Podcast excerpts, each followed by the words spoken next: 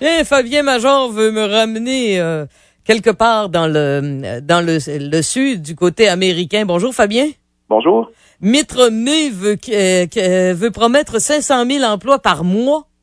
Oui, il fait sa tournée comme ça en disant que euh, l'administration Obama, c'est un vrai désastre. On comprend qu'il y a eu une crise avant, mais il y a eu trois ans pour la régler, puis euh, il est pas capable. C'est assez réducteur, me semble, comme conclusion, parce que prendre trois, quatre ans pour régler une crise de, cette ampleur-là, c'est vraiment phénoménal. À la vitesse que les emplois se détruisaient et que l'économie était euh, ramenée à une économie de misère, on comprend que ça prend plus que, que trois, quatre ans pour régler des cas comme ça. En effet, il y a des quartiers complets qui ont été rasés parce que les gens n'étaient pas capables de payer leur hypothèque puis que ça devenait euh, ça devenait des squats. Oui, puis on parlait l'autre jour de Détroit qui euh, n'a vraiment plus l'air d'une ville. Ça ressemble, je trouve, à la Détroit qu'on voyait dans le film Robocop il y a peut-être 25 ans de ça. Si vous revoyez ce film-là, vous allez vous apercevoir que ça ressemble drôlement à ce que c'est aujourd'hui. Et on était visionnaire parce que on regardait les films sur des DVD à cette époque-là. C'est déjà. Mais la, création d'emplois, euh, Myriam, euh, qu'est-ce que c'est que le, constat, qu'est-ce, quel constat peut-on tirer de l'administration Bush? Parce que Romney dit, la belle époque de Bush, il se créait 500 000 emplois par mois. Eh bien, ça a été calculé.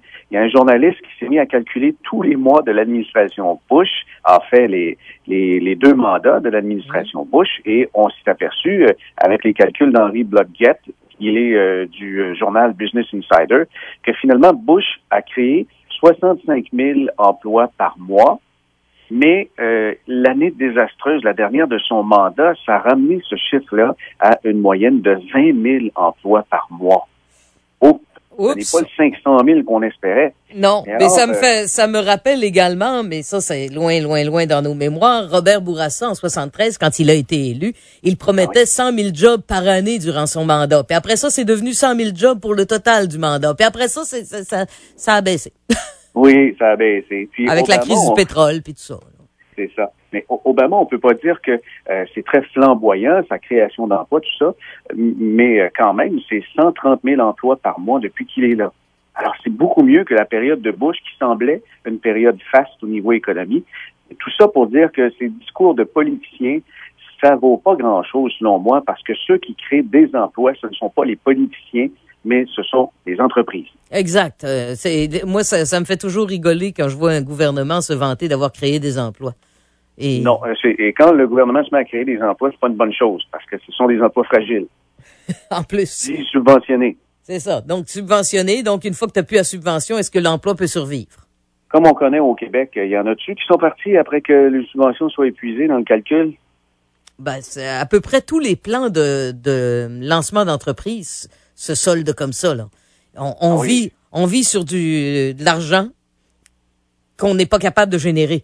Fait que quand tu n'es plus capable de la générer, ben, quand tu quand as plus ta subvention, tu survis pas. C'est ça. Ces emplois-là se retrouvent euh, en Asie, en Inde, au Brésil par la suite. Euh, un des exemples, c'est dans l'entretien ménager.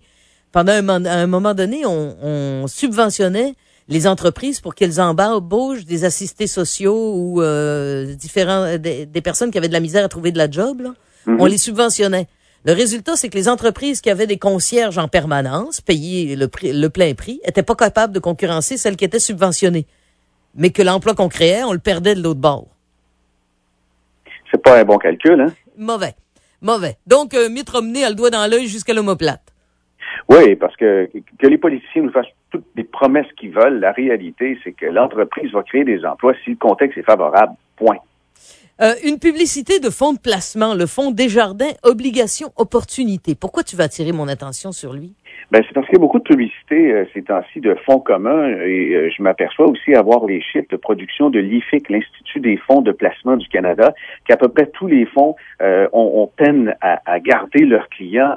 Ça sort très rapidement. En fait, ça sort plus que ça rentre. Les compagnies de fonds veulent attirer de nouveaux clients et puis il y a des publicités. Euh, des sites web sont placardés ces temps-ci des publicités de Desjardins et puis on en voit aussi dans, les journaux. Ouais. Mais j'ai analysé une publicité de fonds communs pour m'apercevoir que euh, c'est sûr qu'il y a du vrai dans ce qu'on dit. Les rendements qui sont publiés ont été euh, réalisés, c'est vrai, mais il faut être là dans la période donnée. Mais j'attire l'attention aussi sur les, les, fameux euh, ou les trophées qu'ils ont gagnés.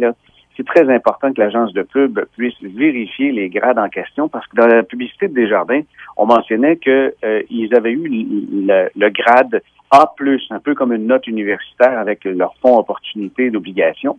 Et quand je suis allé vérifier ça, ben, ils venaient juste de le perdre. Ils étaient rendus grade B.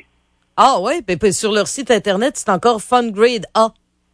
Euh, oui, ils disent pour 2011, mais là, rendu maintenant, là, euh, à ce temps-ci, euh, c'est au mois de mars que ça a changé. Il était descendu à B pour la simple raison que le, le fonds est très, très, très volatile. Et qu'est-ce qu'on ne présente pas dans la publicité?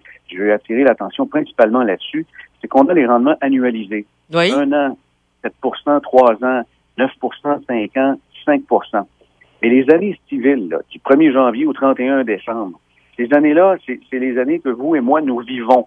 Oui. Il arrive des années négatives et les gens qui vont prendre un placement en obligation ne s'attendent pas à ça du tout. Ils s'attendent pas à avoir euh, euh, perdu, par exemple, euh, presque 5% dans l'année 2009, que le fonds a vécu, 2008, pardon. Mais cette explication-là, lorsqu'on voit les années, on s'aperçoit que le fonds est plus risqué que lorsqu'on le présente comme ça avec les rendements annualisés. Alors, méfiez-vous ah. de ça. OK, donc faut aller voir les années individuellement, faut fouiller un peu plus. Oui, le calendrier. Comme ça, on a une meilleure idée de la volatilité. Parce que le rendement est très bon de ce fonds-là. Il s'explique surtout par le rebond spectaculaire de l'année 2009 et 2010 avec un 12% Parce que moi, quand je regarde ça, là, autour de 5% ça fait mon bonheur. Ben, c'est sûr que c'est bien beau. Et avec ça, il y a un, un moins 4,5 puis un plus 12,5. Ah, OK. C'est ça, c'est comme l'actuaire qui s'est noyé dans un lac qui avait un 15 pieds en moyenne, en réalité. oui, c'est ça. 15 euh, pouces, pardon, de, profondeur moyenne. En réalité, il y avait une fosse, euh, une fosse dans le milieu. C'est la même chose. Il faut vraiment gratter, euh, pas se faire attraper par les, les belles publicités. Et les planificateurs financiers, eux autres, ils travaillent avec des nouveaux chiffres?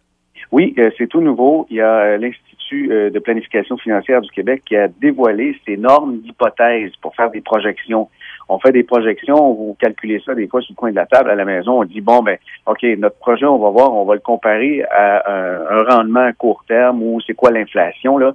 Je vais vous les dévoiler et puis on va mettre les bémols après. OK. Lorsqu'on emprunte pour faire des calculs de projection de planification financière, on va inscrire 5.25.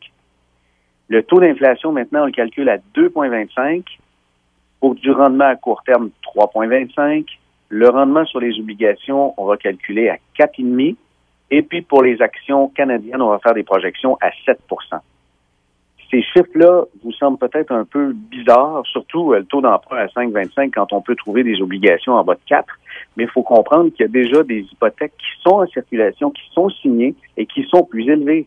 Mais la moyenne de tout ça, c'est regarder sur de nombreuses années. Pour faire des projections à l'avant, il faut regarder l'arrière en disant que les 40 dernières années, par exemple, quelle a été la moyenne approximative? On regarde le contexte économique. C'est comme ça qu'on travaille. Si vous travaillez avec des, taux d'inflation en disant que oh, ben, l'année passée, il y a eu seulement 1% de taux d'inflation, donc fait toutes ces projections là-dessus, évidemment, dès que ça remonte un peu, nos chiffres tiennent plus. OK. Donc, donc les, les planificateurs financiers ont maintenant de nouveaux barèmes. Oui, il y a de nouveaux barèmes et euh, il faut comprendre que des plans, là, c'est comme une carte routière. Attendez-vous pas à ce que la voie soit libre si vous partez d'ici pour vous rendre jusqu'en Floride. Il va y avoir des détours, il va y avoir des rues qui ont changé de nom, il va y avoir des changements, c'est sûr, mais au moins, vous avez les chemins. Merci beaucoup. Bonne journée. Au revoir.